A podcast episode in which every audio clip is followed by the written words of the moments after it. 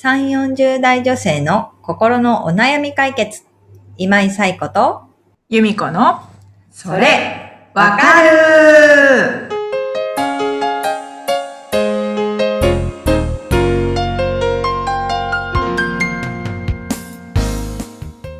はい。ということで、えー10月第2週のそれわかるが始まりました。皆さん、こんにちは。こんにちは。はい。ということで、今日はですね、早速ではありますけれども、お悩みいただいてますので、はいまこさんご紹介をお願いします。はい。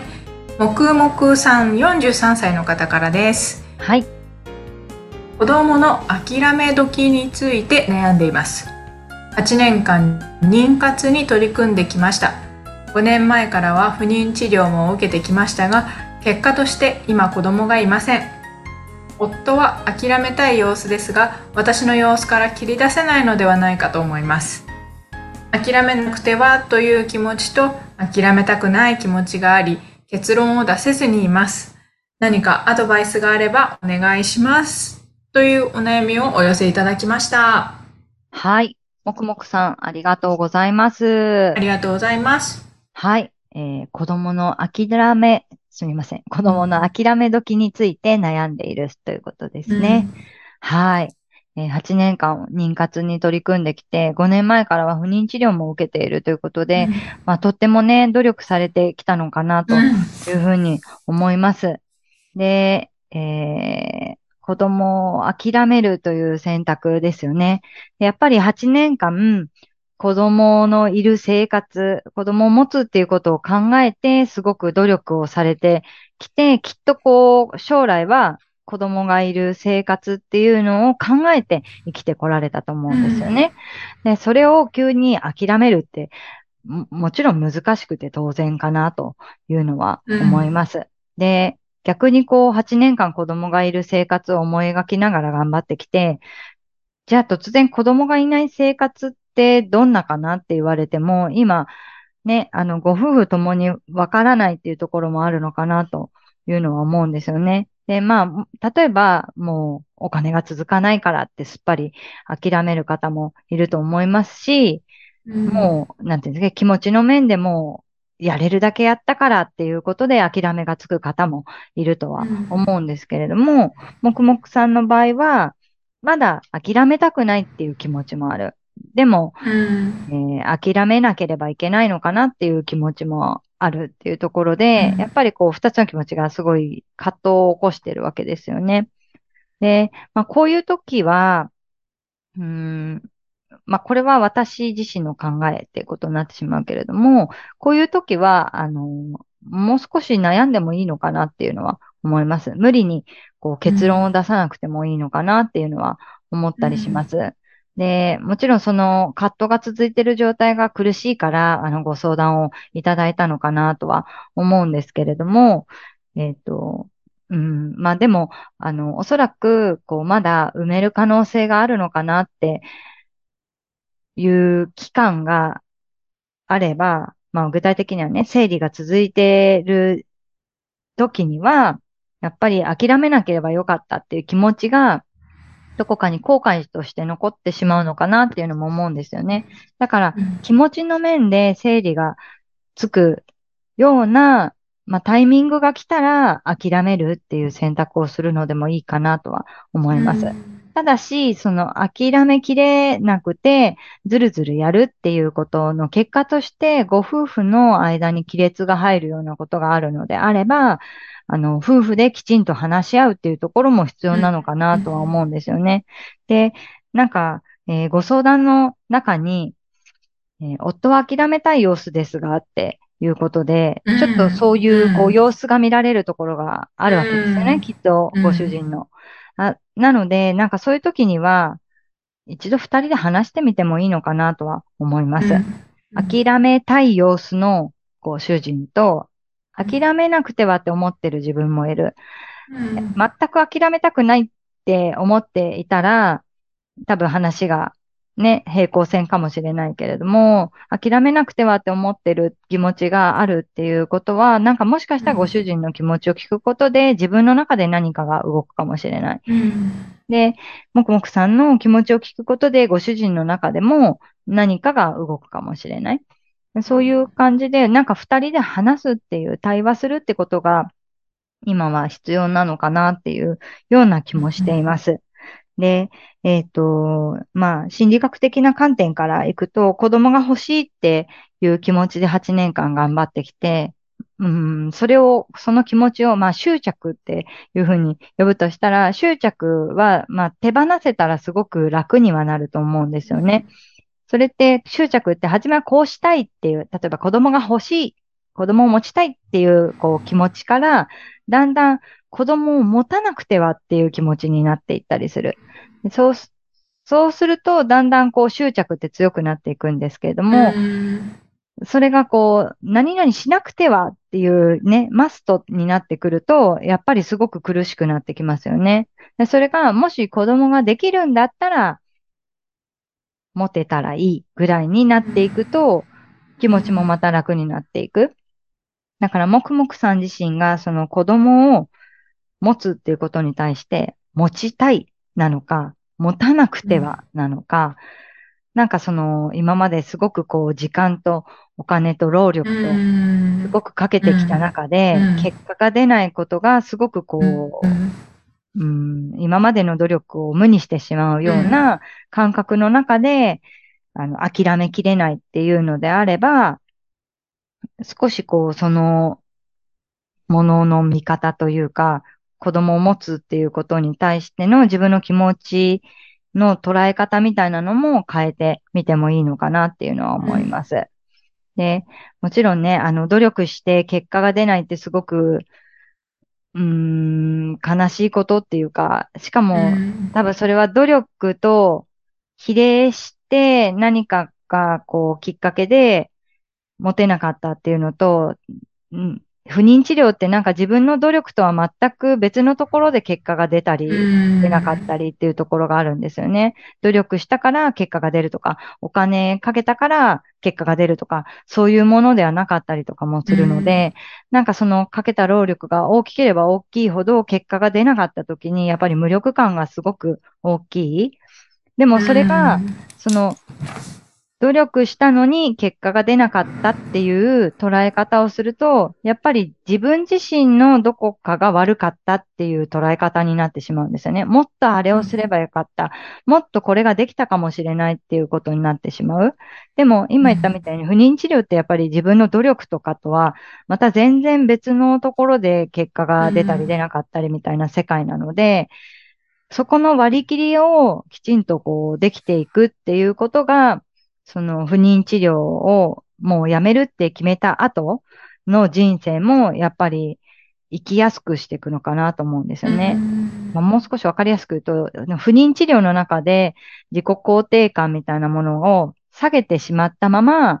不妊治療を終えると、やっぱり自己肯定感が下がったまま、そこから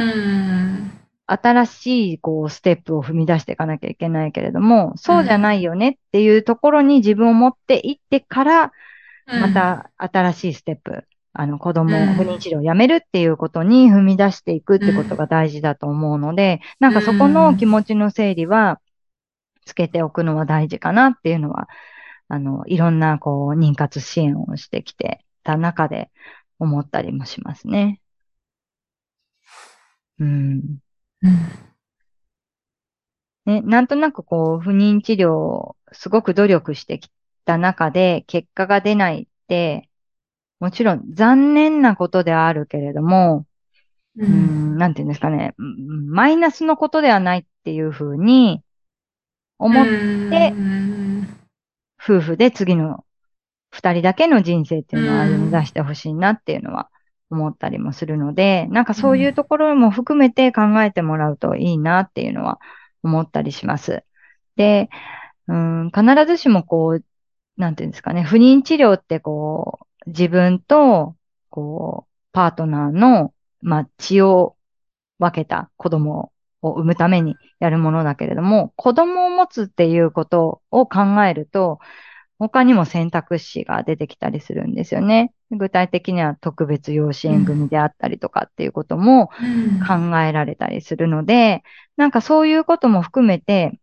子供を産みたいのか、育てたいのか、みたいなところも含めて、まあ、もちろんね、すでに考えてはいるとは思うんですけども、そういうことも含めた中で結論を出していくといいのかなっていうのは思ったりもしています。うん。ね、ゆむこさんは、こう、子供を諦めるみたいな方、周りにいますか？うーん。詳しく聞いたわけではないけど、うん、やっぱりいない友達とかも、夫婦だけの知り合いとかも、うん、いるので、うんうん、そうだね。彼女たちは彼女たちなりに、まあいろいろ考えるところがあったのかな、みたいな。感じですね。そうそうそうそう。そう、いざ、あのー、なん。ていうん。ですかね、不妊治療をやめて、夫婦二人だけでって考えたときには、うん。なんかそういうロールモデルとかを探してみるのもいいのかなとは思うんですよね。うんうん、割とこう今、不妊治療してますってカミングアウトをする人とか増えてきたし、あのーうん、芸能人の中には不妊治療してたけど諦めましたっていう人とかもカミングアウトしていたりもするので、なんかそういう中で、あ、夫婦二人で生きていくってこういうことなんだっていうことを、あのー、新しく思い描いていくっていう方法もあるのかなとは思うので、ね、なんか今、努力してきて、それを諦めるっていうと、なんとなくデメリットばっかり目についてしまったりすると思うんですけれども、夫婦二人で生きていくって考えたときには、たくさんメリットもあるんだ、あると思うんですよね。なので、そういうところにも目を向けられるような気持ちになってきたら、そういうところに目を向けていくっていうふうにしていけばいいかなと。ただ今すごく葛藤が大きいっていうことであれば、そうですね、その気持ちの整理がつくまでは、もう少し頑張ってみてもいいかもしれない。でも、そのためにはやっぱり、こう、パートナーの協力っていうのは、不妊治療においては不可欠なので、やめたい様子が見られるっていうことであれば、一度こう、ね、その、もう諦めるっていう選択をする前に、あの、二人で話をしてみるっていうのは大事なのかなっていうのは思ったりもします。うん。ね、難しい問題ですよね。何かこう、成し遂げたいってもの、ことがあるのに、それを手放す。しかもそれにこう、時間とね、労力とお金をかけてきたってなると、なかなか手放せないというのは、もう当然のことだと思うんですけど、ね、そこに今、こう、少し意識が向きつつあるっていうところで、あの、まあ、葛藤はありつつも、ぜひね、後悔のない選択だけはしていただきたいなと思うんですよね。うん、あの時もっとああすればよかったとか、そういうことを思いだけはしないように、あの、していただけるといいかなっていうのは思っています。うん、その、はい。さんおっしゃってた、その自己肯定感をね、さ、うん、下がったままそのまま次行くんじゃなくて。うん、うん、うん。ねそうそう。なんて表現しました、うん、自己肯定感をね、あの、下げたままじゃなくて、やっぱりそことは別のところでね、上げていくっていうこと。そう、上げてから、もしかしたらね、下がった後継自己肯定感を元に戻すっていうだけなのかもしれないんですけどね。そうそう。でも、あのー、それってすごく大事なことでもあるので、ぜひぜひ、そういうふうに、あの、後悔のない選択、あとは、あの、自己肯定感を下げたまま諦めないっていうところで考えていただくといいかなと思います。うん、はい。ということで、このポッドキャストでは皆様からのお悩みを募集しています。由美子さんご紹介をお願いします。はい。番組では皆さんからのお悩みをお待ちしております。番組ポッドキャストの各エピソードページにリブラボラトリー公式 LINE の URL を載せています。公式 LINE を登録後、メニュー画面よりお悩みを投稿してください。皆様からのお悩みお待ちしておりますお待ちしておりますということでね、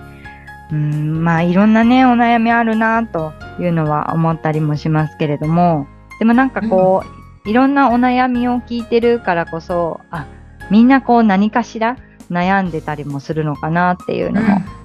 思ったりもしますので、うん、ぜひね、一人で抱えずに、なんかこう相談できる先をね、別にここじゃなくてもいいんですけど、相談できる先を見つけて、あの、少しでも心を軽くね、毎日楽しく過ごしていただけると嬉しいなって思ってます。はい、ということで、はい、また来週皆様にはお会いできたらと思います。今日もありがとうございました。さようなら。さようなら。